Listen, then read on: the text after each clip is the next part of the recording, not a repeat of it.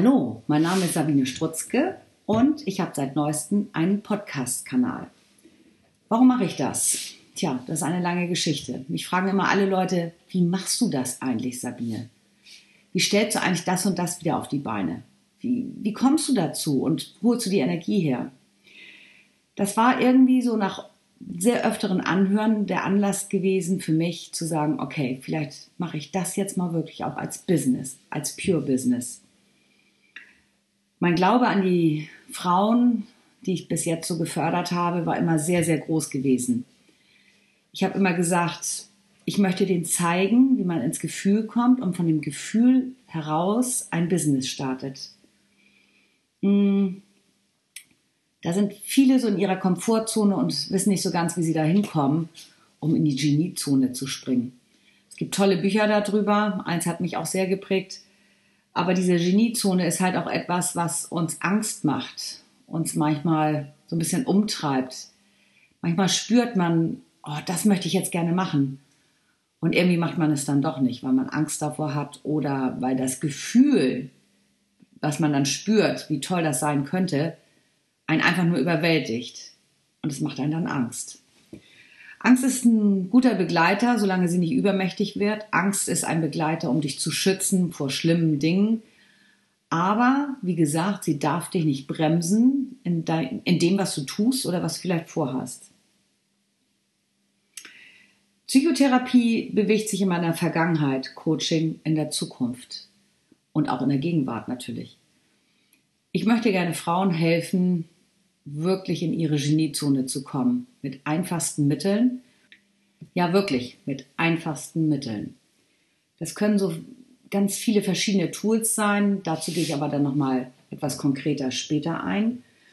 Ähm, was ich dir heute vielleicht mit auf den Weg geben möchte, das habe ich gestern gerade selber in einem Buch gelesen. Und das bringt es so auf den Punkt, ist folgende Tatsache.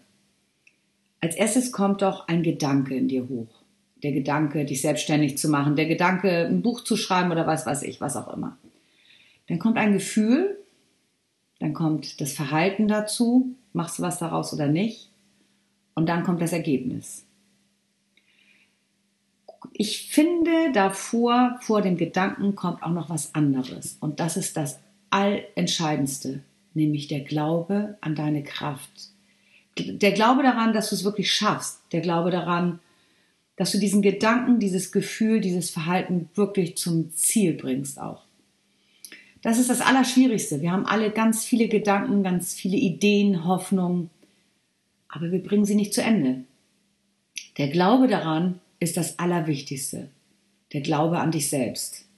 Wenn du es alles runterbrichst, ist es letztendlich auch Selbstliebe. Und das war mein innerer Saboteur viele, viele Jahre dass ich nicht genügend Selbstliebe hatte zu dem, was ich tat.